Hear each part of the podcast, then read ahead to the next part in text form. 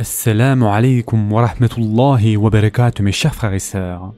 Une des critiques émises de nos jours à l'encontre des musulmans est qu'ils se laissent aller au gaspillage, adorent le luxe, construisent de grandes demeures et achètent donc des voitures de luxe lorsqu'ils ont les moyens, etc.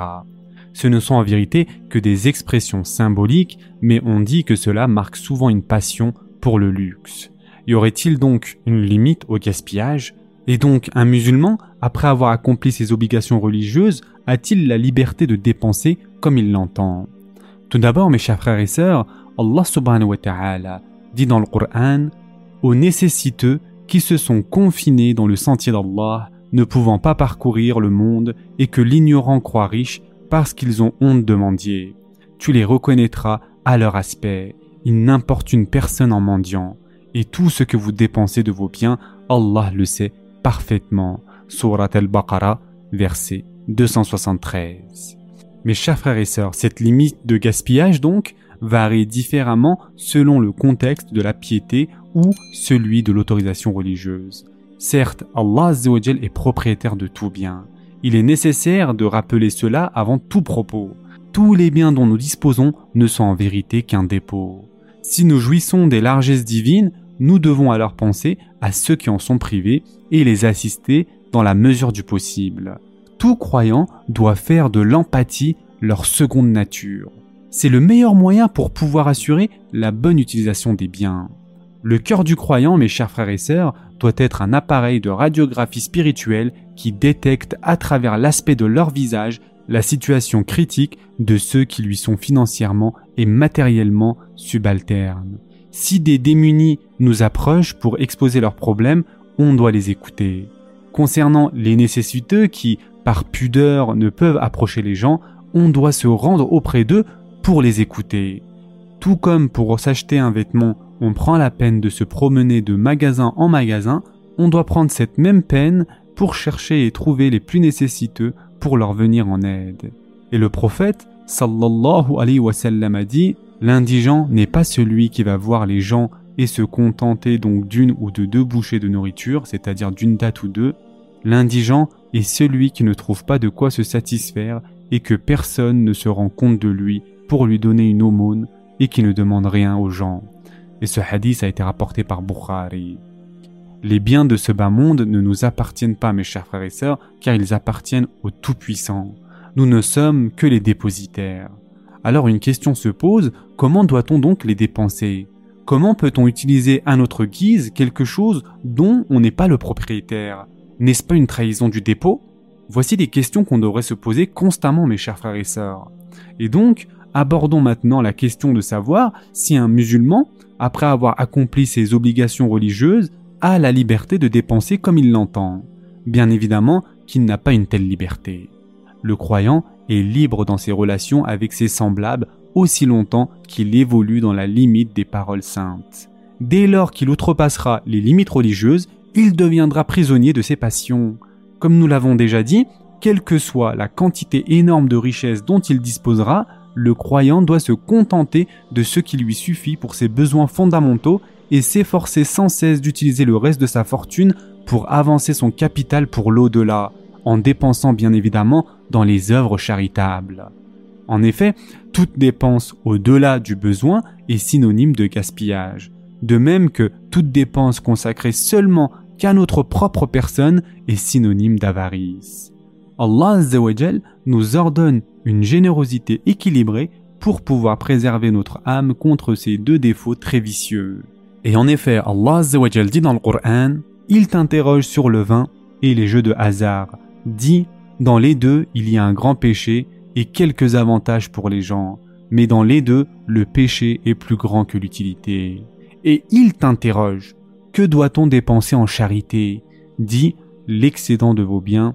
Ainsi, Allah vous explique ces versets afin que vous méditiez. Surat al-Baqarah, verset 219. Donc Allah subhanahu wa ta'ala dit, il t'interroge, que doit-on dépenser en charité? Dis l'excédent de vos biens. Ainsi, Allah vous explique ces versets afin que vous méditiez. De plus, mes chers frères et sœurs, comme vous le savez, un cinquième des butins fut octroyé au noble messager d'Allah, sallallahu alayhi wa sallam. Ainsi, il aurait pu mener une vie très riche s'il l'avait souhaité, mais il préféra mener volontairement une vie pauvre et frugale, se contenta du peu nécessaire et donna tout le reste en guise de charité. Il fut ainsi un exemple des riches reconnaissants. De même, durant les moments difficiles où il n'y avait que l'eau comme subsistance dans sa demeure, il montra de la patience et de la gratitude à l'encontre de son Seigneur et fut ainsi un exemple vivant des pauvres patients. Subhanallah. De plus, mes chers frères et sœurs, Ibn Arabi dit une chose très intéressante.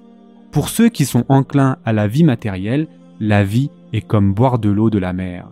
Quand ils en boivent, ils ont soif, et quand ils ont soif, ils en boivent encore plus. Un jour, alors que ses compagnons parlaient de ce bas monde et de ses délices, à côté de lui, le noble prophète, sallallahu alayhi wa sallam, leur dit ceci. M'entendez-vous? M'entendez-vous? Mener une vie sobre est un élément de la foi. Mener une vie sobre est un élément de la foi. Et ce hadith a été rapporté par Ebu Daoud. Encore une fois, en attirant l'attention sur les limites dans la satisfaction des besoins de l'homme, le messager d'Allah, sallallahu alayhi wa sallam, a dit Mangez, buvez, habillez-vous et faites de la charité sans vous laisser aller au gaspillage et à la vanité. Et ce hadith a été rapporté par Bukhari. Toujours dans le même ordre d'idées, il mentionne ces paroles recensées dans un hadith.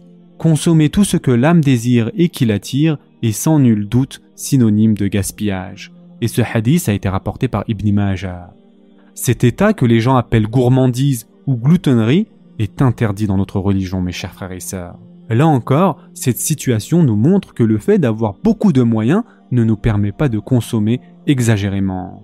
Par conséquent, mes chers frères et sœurs, plutôt que d'opter pour un mode de vie qui souffre de maladies spirituelles de notre époque, à savoir le luxe poussant à la vanité, au gaspillage, à la démesure, en bref, à la consommation excessive, nous devons adopter le style de vie du bien-aimé prophète, sallallahu alayhi wa sallam, et celui de ses distingués compagnons, radiallahu anhum, qui vécurent en étant constamment habités par la conscience selon laquelle la demeure finale de chaque âme est certes la tombe.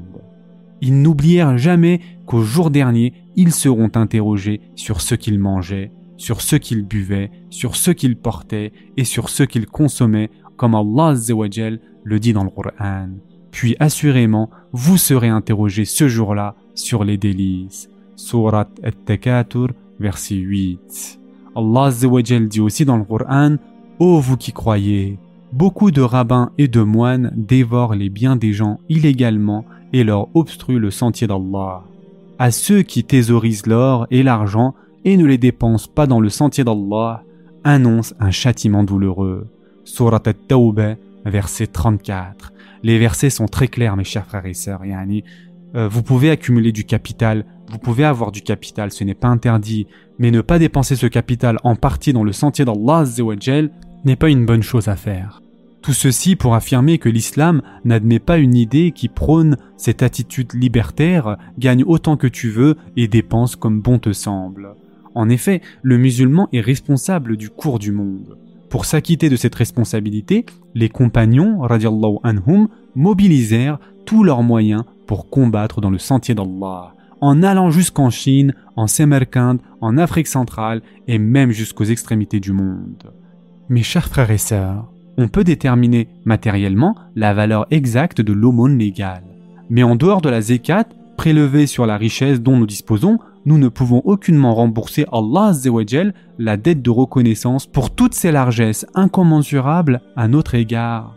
C'est pour cela que les compagnons firent preuve jusqu'à leur dernier souffle d'un dévouement et d'une générosité inégalable sur le sentier divin. Ils combattirent vaillamment sans répit ni repos. Sur les 120 000 compagnons qui participèrent au pèlerinage d'adieu, seuls 20 000 furent enterrés à la Mecque et à Médine. Les autres se dispersèrent jusqu'aux confins les plus reculés du monde, rien qu'avec l'enthousiasme de transmettre le message divin qui est d'exhorter au bien et d'interdire le mal. Ainsi, cette réalité nous rappelle notre responsabilité en tant que membres de la communauté. Ce sera tout pour aujourd'hui. En attendant, Prenez soin de vous mes chers frères et sœurs et à très prochainement, Inch'Allah.